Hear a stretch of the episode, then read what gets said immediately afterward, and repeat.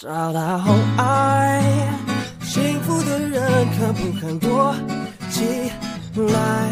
等在寂寞的人能不能站起来？我在这里陪你无奈。看过小说里面人家等待更喜欢迎来到吃掉眼泪的第八期，我是小何，我是羽毛，这是我们节目的第八期，也是二零二四年的第一期。希望吃掉眼泪有一个开门红。是的，希望二零二四年吃掉眼泪能够收获更多的听众，跟我们一起分享生活。今天早上我看了花小雕一个视频，他在拉巴门口采访那些拉拉，就问他们说：“你觉得爱是什么？”我觉得他们说的都挺好的。有一个人说爱是鸡尾酒，花小雕问他为什么，他就说：“哎呀，也没有那么好喝了，但是就是想浅尝辄止。”我觉得很有道理。对，还有人说。他一开始还问一对情侣说爱是什么，然后那个人说爱是就是两个人汗的味道，还有另一个人说是盐汽水味道。他对象在旁边，他就说因为他那个时候追我的时候是夏天，他每天都会给我带盐汽水，你觉得很好玩。然后我就思考了一下，我觉得爱是什么？这个答案我之前思索过很久，之前想的答案是我觉得爱是一个下着小雨的星期五下午。因为星期五的下午马上就要周末了，所以你会有一种临近放假的喜悦。但是呢，这个下阴雨天又会让人觉得有一点悲伤。所以我觉得爱就是这样，它既让人觉得雀跃，里面又夹杂着一些伤感的小情绪。因为我潜意识里面也觉得爱里面会带着一些悲伤，但是为什么会这样呢？我都没有仔细去想究竟爱是一个什么东西，因为总觉得它很模糊。我没有办法一下子找到一个具象的描述，因为好像在不同的人身上会感受到不一样的爱。你有的人身上感觉的那个爱就是很爽朗、清爽的，就像你刚刚那个人说的橘子汽水味。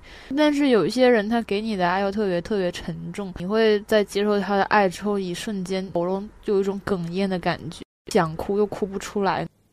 我想到一个过世的年轻的诗人嘛，他以前有一句诗我印象很深刻，写给他的爱人。他说：“我一想到你，我就想到死。”因为他有很严重抑郁症。我觉得更多的可能是被我们这个社会所教育，就是社会所告诉我们应该要怎么怎么做，很多时候都包含了一种恳切的期望，但是让人会有一些压力的那种感觉。一方面，他告诉你，我希望你怎么怎么样就已经够了；但是一方面，他好像又潜意识从就是有一条暗线，他告诉你不，你应该怎么怎么样才可以。家人他们在教育你的时候，他们在向你表达爱的时候，很多时候都带有一种潜意识的命令，所以会让人觉得好像爱它是一个比较沉重的东西。我们从这个。家里人身上获得的爱，会觉得确实小时候的那些爱好像都好沉重，以至于可能长大了之后，在寻求自己的爱情的时候，可能就会对于爱产生一种悲观的心态。我上大学之前，我就特别想谈恋爱，但是我自己自问，我当时的恋爱观就是觉得，好像一段恋爱它的那个结果也没有那么的重要，因为我当时我有一个。就是高中还谈的比较来的朋友，他就一直跟我说说啊，我已经决定了，我谈恋爱不能够找外地人，最好都是本地的，还是说是一定要会说粤语，不然我不跟他处，因为我们以后是要结婚的。然后我就很纳闷，我说啥？你在说啥呀？你想想，你那时候才十七八岁，你跟我说你的校园恋爱，你要想着你要结婚，那你现在的那个选择的。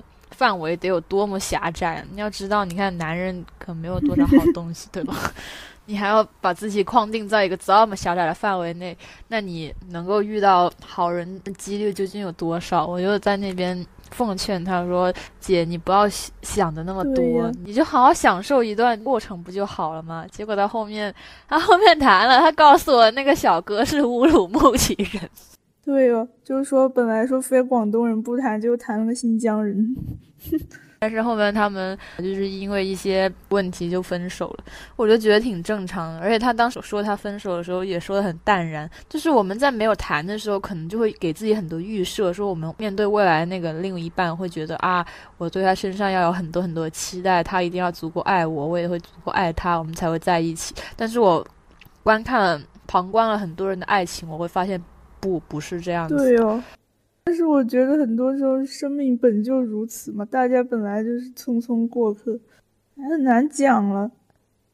我觉得反而就是你刚开始对爱有幻想的时候，就会去幻想什么天长地久，会幻想一生一世一双人这种。但是你长大以后就会发现，怎么说呢？爱就是爱，这首歌的歌词说的很对嘛，伟大的爱情到头来也就只是爱嘛。没有什么，真的没啥。嗯，我不知道，但是我我发现我看了很多耽美小说，他们老老是在歌颂一些长长久久爱情，什么人他们分开好的好多年，然后回来之后又破镜重圆，天作之合。很多时候耽美爱情它是女生写的故事嘛，对呀。很多时候他投射的那种对于爱情。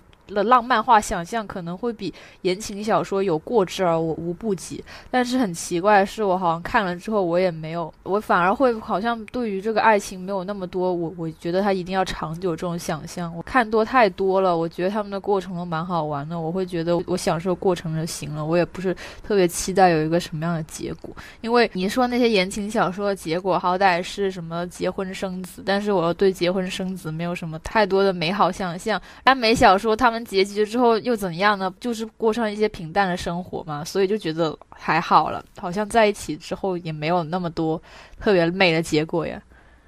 反正就是两个人在一起嘛，异性恋因为可以结婚，可以得到一个法律上的承认，所以结婚就被称之为结果。主要是我们怎么定义这个结果嘛？那结了婚还能离婚呢，那这到底是有结果还是没结果？对呀。这结了果又摔到地上摔烂，所以我其实一直不是很喜欢，就是大家对于结果的那种要求的执着，因为人一生之中，你说到什么时候才是结果呢？死的时候才是结果吗？那你活那么长一辈子，你一直在追求一个结果的话，那你那些过程你就都可以牺牲掉，那你这一生不是过得很痛苦吗？对呀，因为反正你最后都要死的呀。嗯。如果只追求结果的话，那何不早早躺下？我那时候就是随便跟一些朋友分享一下我的爱情状态的时候，他们老在问我说：“那你们以后要怎么样？”我就很疑惑，我说：“为什么要想以后要怎么样？但是会不会？”可能有些人听到我这样子讲的话，会觉得我是一个不负责任的人。但我觉得可能是因为我们在不同的角度。我觉得在我的角度里面，我不去想一个未来的所谓的结果，我觉得是我是对我现在这段感情的负责。但是他们可能会觉得啊，你怎么什么都不想？你这样子不是很好。为什么要想？但这是我的对他们的猜测了。偶尔会有那些人问我，那你们以后怎样？我都觉得挺奇怪的。哎呀，火烧眉毛，且顾眼下，有什么大不了呢？以后的事情以后再说。我觉得我们这一代的人，很多时候可能都不会太去想未来的事，因为这个世界变化太快了，它充满了不确定性。你现在再怎么想，我五年之后、十年之后怎么样？你可能一年之后，世界就会发生天翻地覆的变化。你想那么多，其实没有什么必要。但是我又有一个小小的点，我想要讨论一下：不同的人，他看了一些爱情的书呀、影视作品啊，好像会有不一样的想法。耶。好像大家最后还是成为了不一样的人。我觉得这点还挺奇妙的。怎么说？因为我作为一个电视儿童，再加上一个我是小书迷嘟嘟，我小时候的网名，你就可以看出来，我是一个非常喜欢去观看各种故事的人。所以我电视剧也看了好多，小说也看了好多。但是我好像一直都会把自己放在一个旁观者状态，去欣赏别人美好的爱情，然后对自己身上有什么甜甜的爱情的时候，我又总是就是兴致缺缺吧，我没有特别多的想象，好像是到了。大学之后，因为身边人会告诉你，现在到了大学好像总应该谈一个了吧？怎么样的？我可能才开始会有一些想象。就是你没有幻想过自己的爱情，但是你会喜欢观察别人的爱情。对，我觉得我也差不多了，除非就是有一个我喜欢的人出现，我才会关心这件事情，不然我就是无所谓啊，就我不会就是刻意的去想，哎呀，我必须要谈个恋爱了，怎么样的？如果我没有喜欢的人，我是不会想谈恋爱的。对，我就觉得我现在自己的生活也挺好玩的呀，我也没有觉得少了谁会怎么样不一样。我最记得我那时候上高中，我们那个选高中是先填志愿，然后等出分了之后再派嘛。然后我当时选的那个学校，好像据说是有很多人在谈恋爱，学校没有管得那么严。然后当时我有一个同学在那边揶揄我说：“啊，你填这个学校是不是就因为你想早恋？”当时我好好纳闷，你知道吗？我说：“啊，我选这个学校。”为什么要我想要早恋有关系？我当时就觉得很疑惑，但是就因为他被他这句话影响，我就上了高中之后，我就或或多或少会有一些小小的想象，我就会觉得为什么他们会把，就是怎么说呢？会把这件事情有一个性缘化的想象，会把你到了一个新的地点，你可能去一个地方工作，去一个地方上学什么的，会进行一个浪漫化的叙述。而且那个跟我开玩笑的那个人是个男生，那个男的自己想谈恋爱。对，所以他自己想谈。看来大家在那个时候青春期都会有一点这种幻想。哎，你说起来，我就想到我那个时候第一次喜欢一个人，就很莫名其妙的。你还记得你第一次喜欢一个人，你发现你喜欢那个人的那一瞬间是什么样的情况吗？没有啊，因为我的我那时候喜欢人很肤浅，我就觉得那个小男孩挺帅，然后我就有点喜欢他。哎，我也不知道。但是我很清楚的记得，我能追溯这件事情，追溯到最远，我能想到的是一个下午吧，他坐在我的左手边，侧过头来跟我讲话。午睡完，那个窗帘好像就拉开，但是没有完全拉开，有一点点光透进来，逆光那种感觉。我就看着那个人跟我讲话，我就觉得啊，我好像喜欢他，就是这样一个场景。我那时候第一个喜欢的人就是那个小学，我当时为什么会觉有点喜欢他？除了他长得帅之后啊，我还觉得他可能跟别的男生不一样，因为。那个时候，我家里没有电脑，然后我就想找一个同学去他家玩电脑。然后我已经忘记是我邀请他还是他邀请我，反正我就去他家玩玩电脑游戏。我们在玩四三九九小游戏，他竟然配合我跟我玩换装小游戏，还给我出谋划策，说这个女生穿这个衣服好看。我就觉得这个男生好好。不知道他是他应该不是姐妹吧？他他后面也交女朋友，我不是很清楚。后面就跟他没有联系了。我当时就觉得这个男生好不一样。但是小时候遇到一些小男孩确实还好了。我小学的时候那个同桌人还挺好的，我跟他都喜欢看《网球王子》，他是二次元嘛，他喜欢动漫，他就在我们班成立动漫公司，然后我画火柴人画的很好，我还给他打工，我天天给他画火柴人。然后我们的那个公司叫漫画三连打，听上去还蛮厉害的。对，还有个 logo，我忘了，有点忘了怎么画，好像是个大斧头。但是那个时候我们俩不是同桌嘛，然后就有那种很坏的小孩在那边造谣，因为我跟他在一起玩，他就说：“哎呀，你们俩是不是说那小男孩是不是喜欢我之类的？”那小男孩就伤心了，他就 emo，一个人坐在那边一言不发，然后我也很尴尬，我那个时候还只能在旁边陪笑，他就很伤心，他就不说话。现在我跟他就已经完全没有联系了。但是我知道那个时候的人里面，他还算是一个不错的人了。但是我确实那个时候我还小了，我没有什么感觉。对，我小时候就觉得那个小男孩很好，因为我那时候没有电脑，我还说让他帮我申请个 QQ。我想好网名，我说我要叫这个。然后后面我终于有了电脑，当我登录我 QQ 之后，我发现我的网名，他还给我擅作主张的加上了一些火星文。我觉得哇塞，他让你太炫酷了，太感谢他，搞笑。我不记得我第一次喜欢那个人的情形是怎么样，但是我就知道我那时候对他有点暗暗的欣赏，但是我也没有那种我要跟他就在一起的那种感觉，因为那个小男孩他长得小帅，当时我好像发现班里面不只有一个女生喜欢他，所以我就是偷偷关注一下他们之间的情况，然后后面那种感觉淡了，就没有什么感觉了。但是我印象比较深刻的是，当时有一个小男孩跟我告白，我当时觉得非常的奇怪。我就没有这样的经历，如果有人就是在暗中默默的喜欢过我，我不知道这件事，就是在暧昧的人跟我告白这样子，就不会有那种我不知道的一个人突然冒出来跟我说他喜欢我。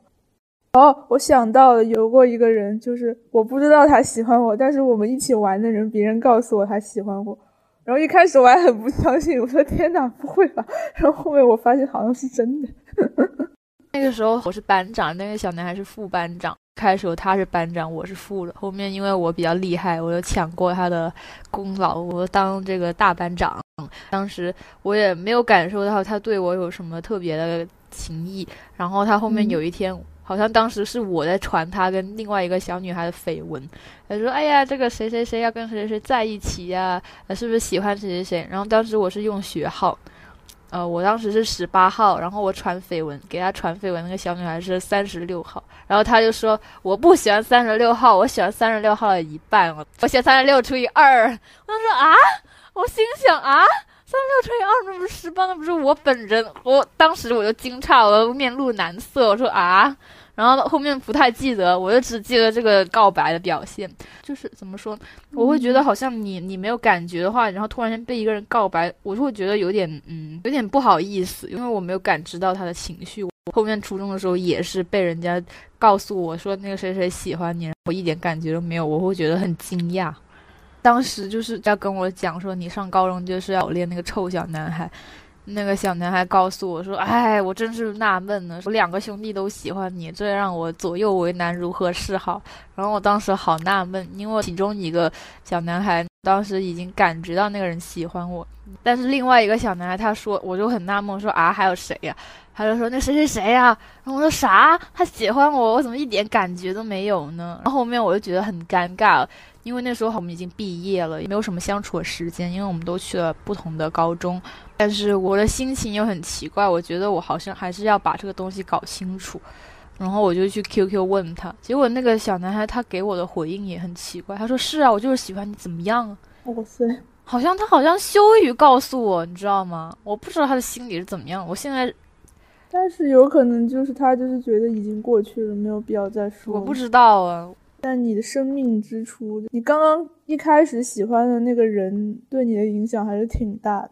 呃，之前我们不是看电视剧里面，就是说他一开始喜欢上了一个人，然后那个人对于他们这个感情的态度不是很好，所以他这个人他到后来就一直对自己很不自信，就觉得自己的感情是不是错误的这样子。就如果你一开始喜欢的那个人，他人品或者人品贵重。对他人品好不好？他也许不喜欢你，但是他可能对你很好，就是很体面的婉拒了你，或者是他用一种就是怎么说，用不好的方式去拒绝你，甚至是戏弄你的话，就是会产生不同的结果。是的。可能我小的时候就是，我觉得我我有喜欢的人，他好像也有点喜欢我，所以就觉得互相之间可能给予了一些比较正向的反馈吧。然后我就觉得好像爱一个人也没有什么不好的。然后并且小时候小有两次别人告白我，我就觉得哎呀，我人也不赖嘛，还有那么多喜欢我，所以可能我就稍微比较自信一点。那如果可能反过来说，我就觉得那个就是。他跟我说：“我我是啊，我是喜欢你啊，怎么样啊？”那个人，我就觉得他稍微有点好像对自己不是特别自信的样子。因为后面大学的时候，他还莫名其妙跟我讲一些他就是跟另外一个女生的一些很莫名其妙对那个故事，我当时听的好疑惑。嗯，这个故事我稍微展开聊一下吧。我当时好像就是在朋友圈里面分享自己的美照，比较活跃，看起来展现出来一个人设，就是一个活泼开朗、自信、可爱的女生的样子。她突然间就跑出来，我们已经非常久没有联系了。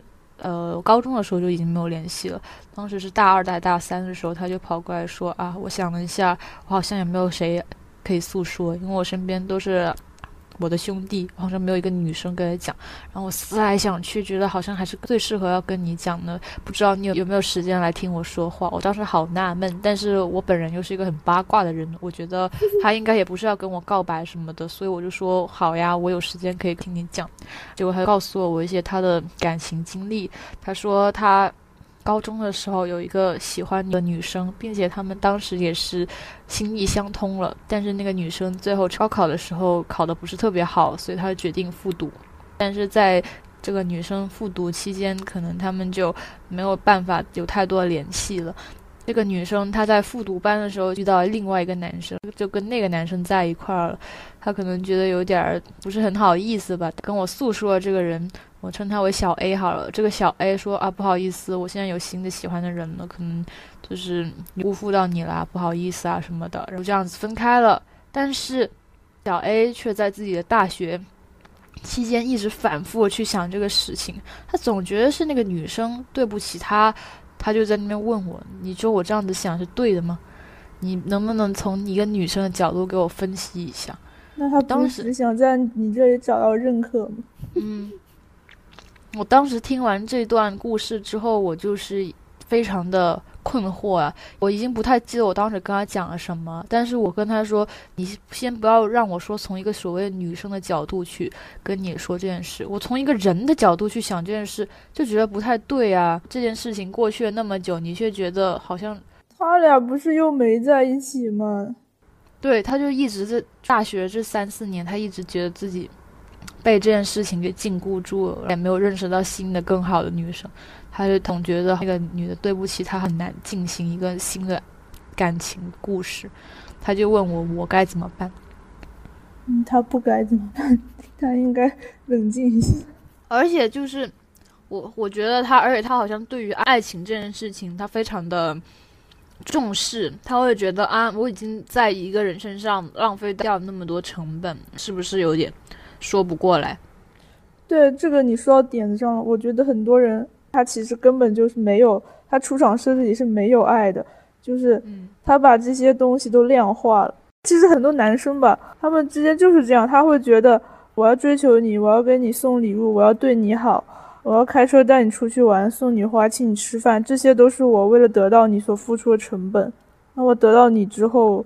那就是另一回事。你之后这些事情就不用做了，他只是为了得到你的一个手段，不能说他不是出于他本心吧，但是他只是一个手段，他完成了之后他就不需要再。那种成本的感觉很重啊，就是觉得我给了你这么多，就是我要得到你的一个筹码。可能是因为这样子吧，我就会觉得电视里面的，还有小说里面的那种不顾一切的为了爱的状态，特别的疯狂，特别的傻，因为我觉得。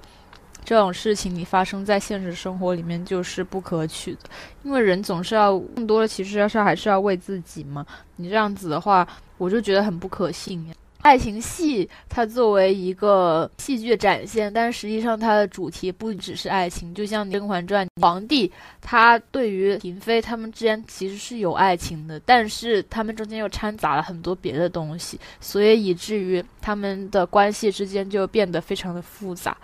所以你能看出来，其实爱情它不是一个完全纯粹的东西。所以很多时候，我看了这些戏之后，我思考他们最后中间掺杂那么多东西，那种纯粹所谓就是为了爱情，这些人可以奋不顾身，他就显得很儿戏，他就显得很不切实际。所以我就会觉得没有必要去那么执着的去追求爱情里面的。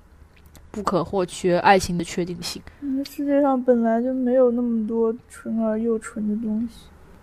是的，你说要爱要怎么衡量嘛？那爱其实就很难衡量，因为爱里面总是要掺杂各种乱七八糟的情感。但是我觉得，为什么很多人他会拿痛苦去衡量？小说、电视剧里也会有嘛？他可能因为觉得我跟这个人不好，我跟他分开，分开之后他又觉得好痛苦，他觉得啊。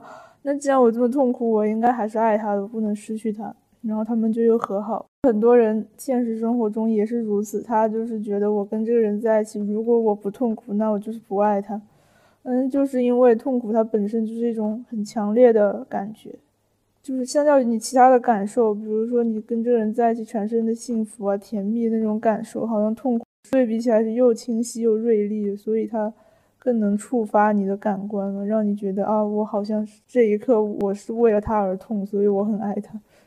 哎呀，但是不管如何，幸福跟痛苦，他们就是一对双生子嘛。那你要有对比，才有的感知这种强烈。他可能会觉得啊，我越痛苦，可能就显得我当时的那些幸福就越珍贵。对。这句话我都不知道是谁说的，但我老记得，就是说一个悲剧里面的快乐比世界上所有的喜剧里的快乐加起来还要多，所以很多时候感情里面也是如此。就正因为那些痛苦的衬托，所以里面那些微不足道的幸福才显得如此珍贵。所以很多人他就是在追求那种虐恋情深。但是我有一个点，我想指明，我们的生活不是悲喜剧，我们的生活跟戏剧没有关系。如果我们现在要在我们的琐碎的生活中去寻找那种戏剧的激情，那我觉得根本没有必要。没有必要。但是有的人他就是 是刻在 DNA 里。我觉得人类可能说不定就是大家都是这个世界就是一个巨大的抖 M。都执着在那个屎里找糖，对，大家都执着在。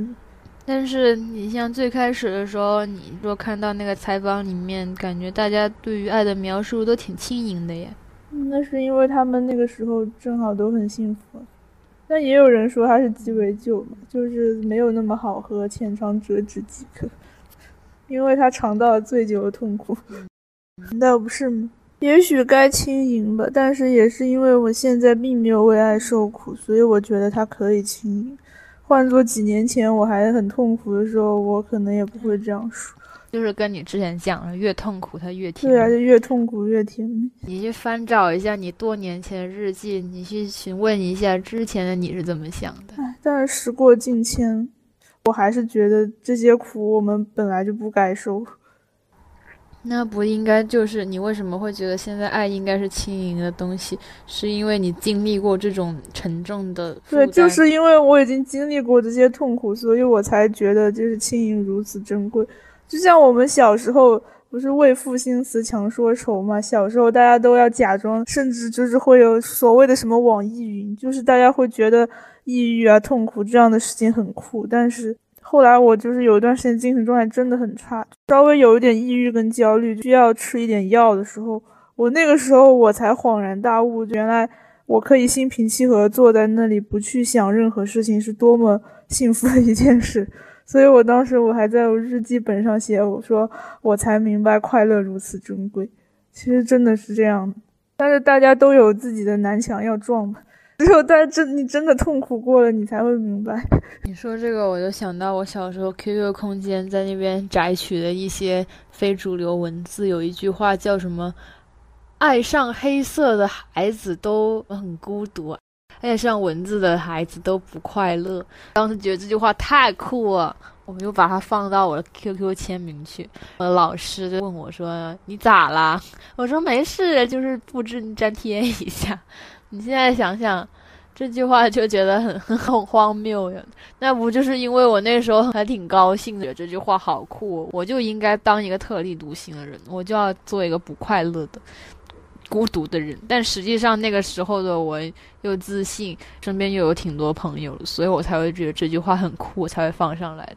这样子想，就是所谓的 文艺病。对啊，这样子想起来，好像就对那种真正的孤孤单的、有点儿不快乐的孩子来说，是一种不是很好的表现。是的，你说这个让我想我以前喜欢的那个人，我觉得他可能就是这样。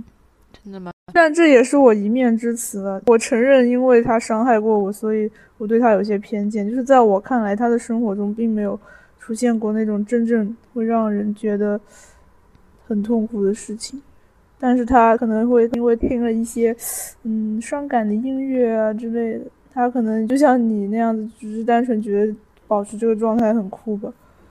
就你的意思是说，他可能只是因为觉得这个状态很酷，所以短暂的进入到那个世界，但其实这个世界不属于他，所以他很快又逃走。不是，我就是觉得怎么说呢？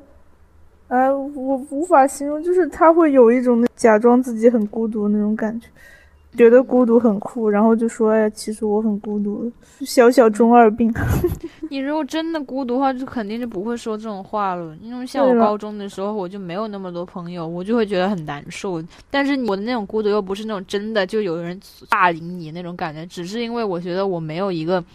可以随时随地说话的朋友，我会觉得很孤独。但事实上，大家也跟我讲话呀，我也觉得跟大家关系处的挺好。但是就找不到那个最特别的人，我就会觉得很孤独。我就是觉得有些人，你跟他没有办法谈情说爱吧？也许你跟他谈情说爱就会很痛苦，但是他未必不是一个好人。就是你跟他当一个好朋友，也许挺好的，但是他不适合做一个很好的恋人。有些人是这样的，我就是说给一些可能在暗恋自己好朋友的人听了。如果你在很很痛苦的喜欢你身边一个人，其实我觉得怎么说呢？就是为这样维持现状未必不好嘛，因为你得到他了，可能还不如你们现在这样。真的，我就是觉得很多时候维持现状是最好，因为怎么说呢？兔子不吃窝边草，这这句话倒也是。你所以说，还是不要喜欢自己的好朋友，因为你这样子的话，你到头来你失去一个恋人的同时，还会失去一个朋友，得不偿失。你沉默了。那我觉得这句话你有点稍微暴露自己。你劝诫大家的话，就说明你曾经也受过这样子的伤。那很正常啊，就受过就受过，那又怎样？好吧，我就是我有一些异议，但是我不知道，因为我又觉得好像我没有尝过那些痛苦，我觉得好像哎呀，我好像说出来也不太合适哈。你就觉得没必要对吧？我的感觉就是，就跟我说我要享受过程一样。你是如果真的这么珍视他，嗯，你觉得你们现在的关系最好的？但是你又喜欢他，那就说明你只能自己一个人痛苦呀。你还不如直接说，就是我的想法就是，可能如果一直这么痛苦的话，其实说实话，朋友也是做不成的。你们肯定会分开的，就是会淡出你们的关系。你们是没有办法，你只要保持着对他的那种爱爱的感觉的话，你们就一直没有办法回到从前那种亲密的朋友的状态，最多最多最后也只能成为普通的朋友。那如果。但那又如何呢？你这不是就是在说你只有纯友谊才能维持吗？但实际上很多时候友谊就是不纯的呀。不是，我不是说纯友谊能不能维持，我的意思是说你这样子还是会让自己痛苦。那痛苦就痛苦喽。我并没有说怎么说呢？我并没有，虽然说我们要轻盈一点，但是很多时候你你还还是会陷进去嘛，对吧？嗯，我觉得如果你真的喜欢对方的话，那个人他肯定是能感觉出来的。所以，所以如果他还要保持一种啊我们是朋友的那种状态，说明他就是不喜欢你。如果他有所表现的话，他可能就喜欢你。所以这个东西它就是互相的，不会有一个所谓的嗯，我要为着他，我要维持这段关系，所以只他其实不是一个单方面的努力，你知道吗？嗯，你说的有一些道理，我懂。嗯。所以我的意思就是，嗯，你如果怎么说，我让我再想想这个措辞，正因为他不是单方面的努力，对方肯定也是能感知到情绪的，所以你们最后的结局可能就会有一个新的变化，就不会一直维持在痛苦之中，亦或是一种短暂痛苦，亦或是就是一种改变关系之后的一种拨云见雾，我是这么想的。嗯，那好吧，那就劝大家不要留遗憾，想干嘛干嘛吧。嗯，对呀。这个倒是确实，你说的有一些道理。我刚刚那样说不太好，对，其实那样说不太正确。那只是羽毛的个人观点，跟我们播客的意见没有太多关系，对不对？是的，我们不传达价值观，我们只是随便聊聊。以上内容的全部解释权归吃掉眼泪所有。好了，那我们就聊到这儿吧。本期就到这里结束了，我们下期再见。下期再见，我是羽毛，我是小何，拜拜，拜拜。当我回头，发现是我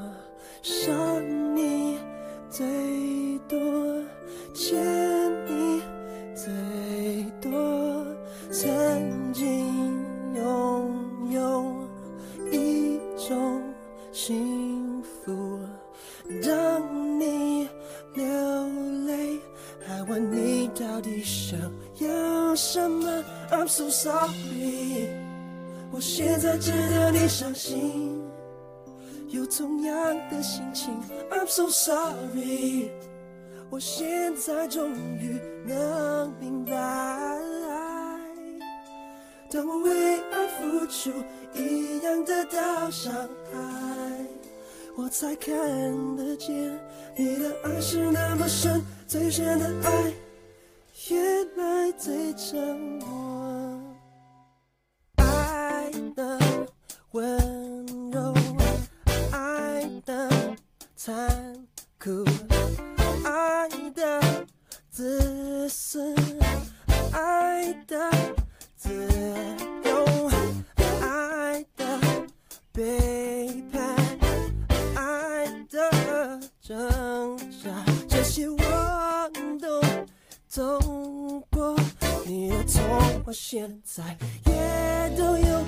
so sorry，